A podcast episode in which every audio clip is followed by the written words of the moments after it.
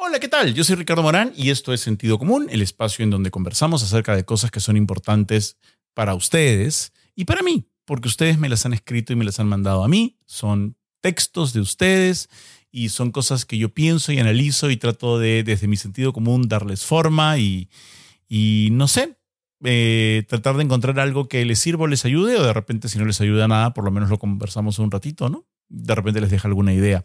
Gracias por estar en el canal, gracias por suscribirse. Recuerden que a los 100.000 suscriptores vamos a regalar un Play 5, pero a partir de 25.000, cada 5.000 suscriptores vamos a tener un sorteo. Ya prontito les voy a ir contando los premios que va a haber, así que no se pierdan eso también.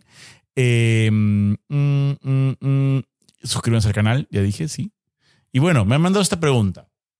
Soy viejito ya, por eso tengo que usar lentes. Esta pregunta me la manda a... No se grabó el nombre. Bueno, si tus bebés algún día quieren saber quién fue su mamá y la buscan, ¿qué harías? ¿Te molestarías con ellos? Vamos a responder esta pregunta después de esto.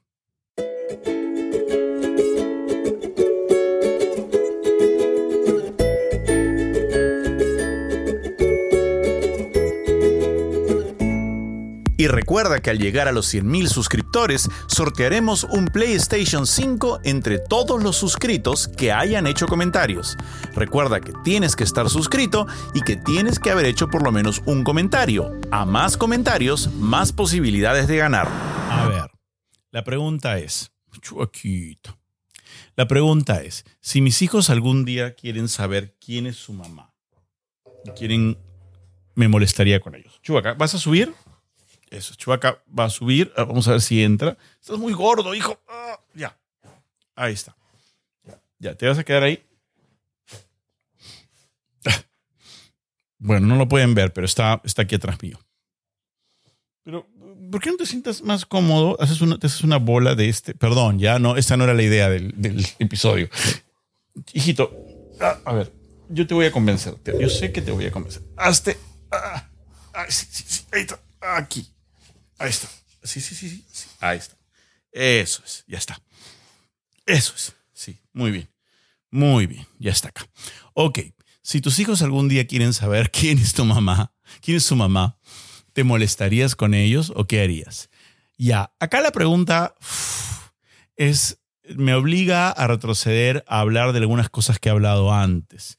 Eh, creo que algunos de ustedes ya han escuchado esos episodios, así que los voy a poner acá, cómo fue que nacieron Catalina y Emiliano.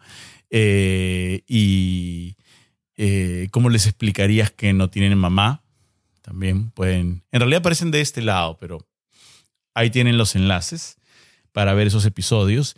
Y, y creo que la primera respuesta a esto es que la necesidad de buscar a la identidad de una madre o de un padre, eh, no es algo tan natural en el ser humano. Es algo que implantamos como sociedad. Es decir, no lo hacemos de malos, ojo, ¿ah? Eh, hay muchísimos niños alrededor del mundo que no tienen mamá ni papá, eh, biológicos, eh, tienen adoptivos o tienen familias que los cuidan o los cuidan los abuelos o los cuidan los tíos y están súper bien. Y hay algunos que son huérfanos toda su vida y han sido criados en otros contextos y no la han pasado bien o la han y también hay gente que teniendo papá y mamá también la pasa fatal. Así que no hay una relación directa entre tener papá y mamá y tener una buena crianza, una gran educación, una familia amorosa. No, no es automático. Ah, tiene papá y mamá, infancia feliz. Mm, no, no es así. Algunas personas han sido felices con su abuela. Estoy seguro que muchos eh, que siguen este canal han sido felices teniendo infancias con, con otras personas que no son su papá o su mamá biológicos directamente. Entonces, eh, si eso es posible, si puedes criarte con una abuela y eso puede ser suficiente para ti, o si puedes criarte con un padre que te adoptó, un hombre soltero, y te dio tanto amor y te educó tan bien que eso es suficiente para ti. ¿Por qué a veces los adultos asumimos que los niños van a estar desesperados por conocer la identidad de la madre biológica o del padre biológico? que es a veces una persona que no tuvo mayor vínculo con ellos que un cache. ¿Así? Que tiene otra familia, que nunca se enteró que era papá, que no le interesaba ser mamá. ¿Por qué lo asumimos? Hay una presión social. Los niños salen al parque y ven mamás, ven papás y dicen, se comparan, ¿no? ¿Cómo es mi familia? ¿Cómo es la familia de mi amigo Tomás? ¿Cómo es mi familia? ¿Cómo es la familia de mis amigos del nido o del colegio o de mis otros compañeros del barrio? Eh, entonces, eh, es, una cuestión social. Y luego están las personas que sin saberlo son, son, mala onda y son muy dañinas. Son las personas que les instalan la carencia.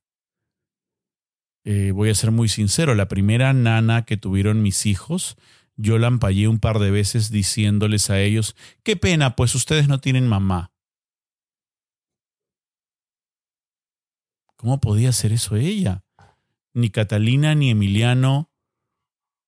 O sea, tú no tienes por qué decirle al niño cómo se tiene que sentir en respecto a algo.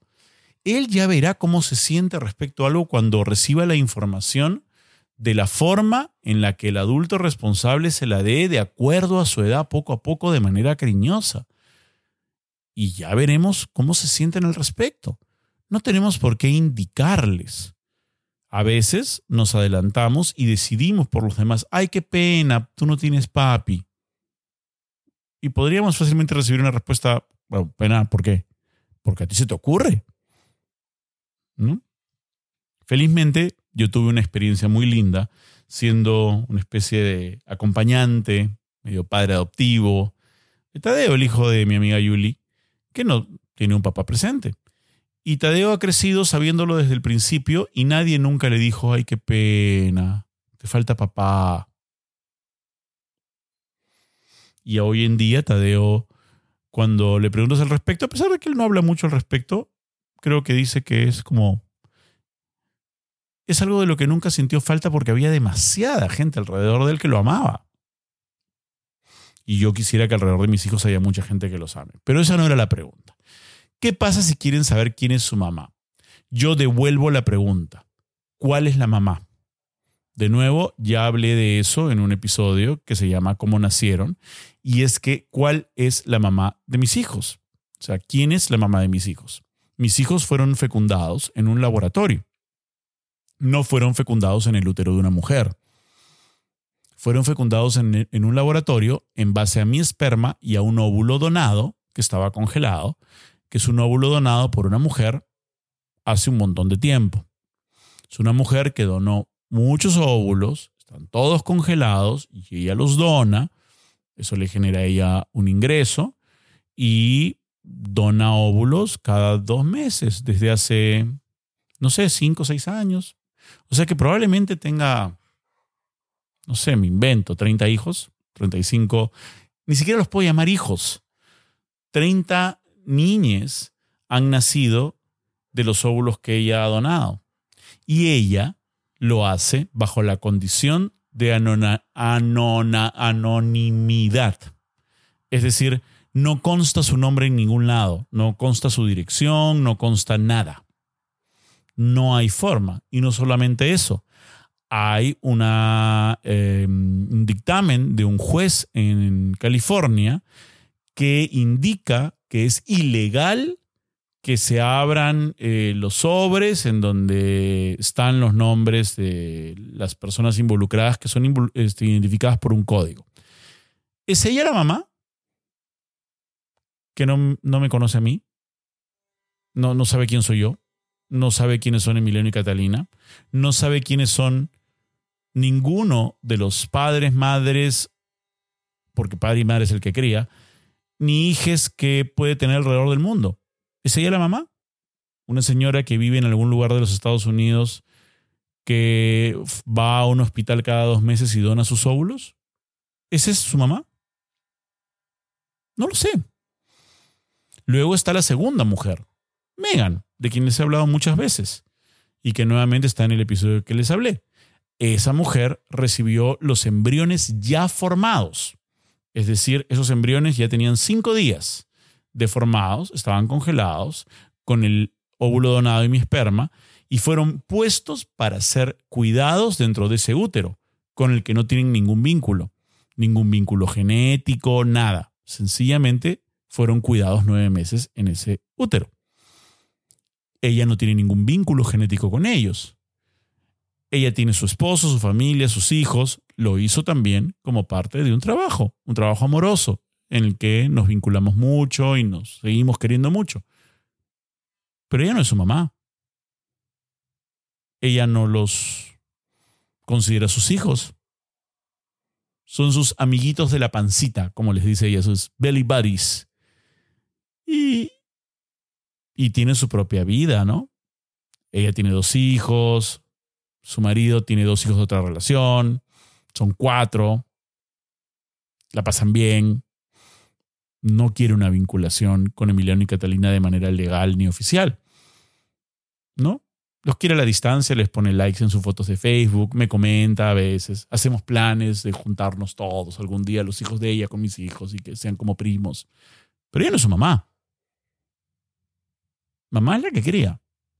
Lo más cercano que tendrían a una mamá sería mi hermana o, o su abuela, porque ellas están acá, ¿no?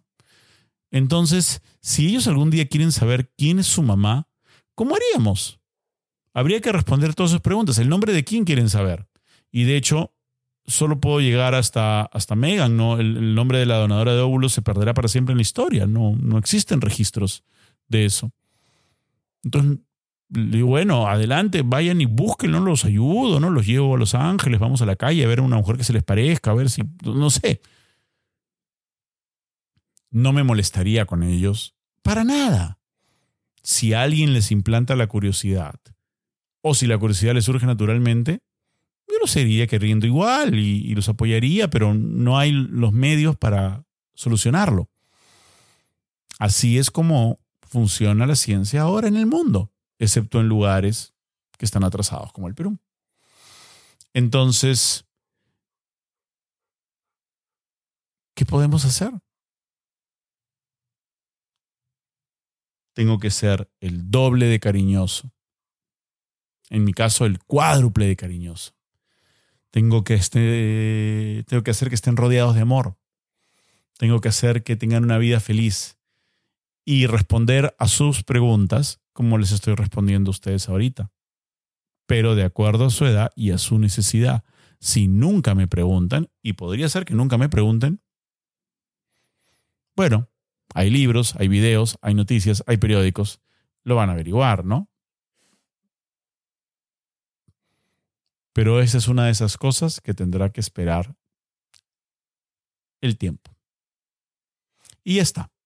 Muchas gracias por escucharme, muchas gracias por estar aquí, gracias por tener la mente abierta. Yo entiendo que para muchas personas esto es muy difícil. Eh, se nos ha acostumbrado a tener esta imagen materna, hasta en las canciones populares y en los boleros y la madrecita santa, y la idea esta de que los bebés reconocen el latido de la madre y que hay una unión psicológica y que y es muy difícil dejar atrás todas esas ideas que ya la ciencia dejó atrás hace mucho tiempo, ¿no? Pero perdón, perdón. Hoy día Chubaca está muy, muy querendón. Entonces, eh, gracias por tener la mente abierta y compartan este episodio si les ha servido. Si alguien tiene alguna duda y no, no entiende el proceso por el cual yo he sido papá, adelante, por favor, compártanlo. Y este, síganse suscribiendo y síganme mandando preguntas. De hecho, me voy a poner a buscar unas preguntas y voy a mandar a Chubaca a su cuna, creo, porque así no vamos a poder este, seguir. ya, hijito, abajo, abajo, mi amor, abajo. Sí, sí, mi amor. Grabar.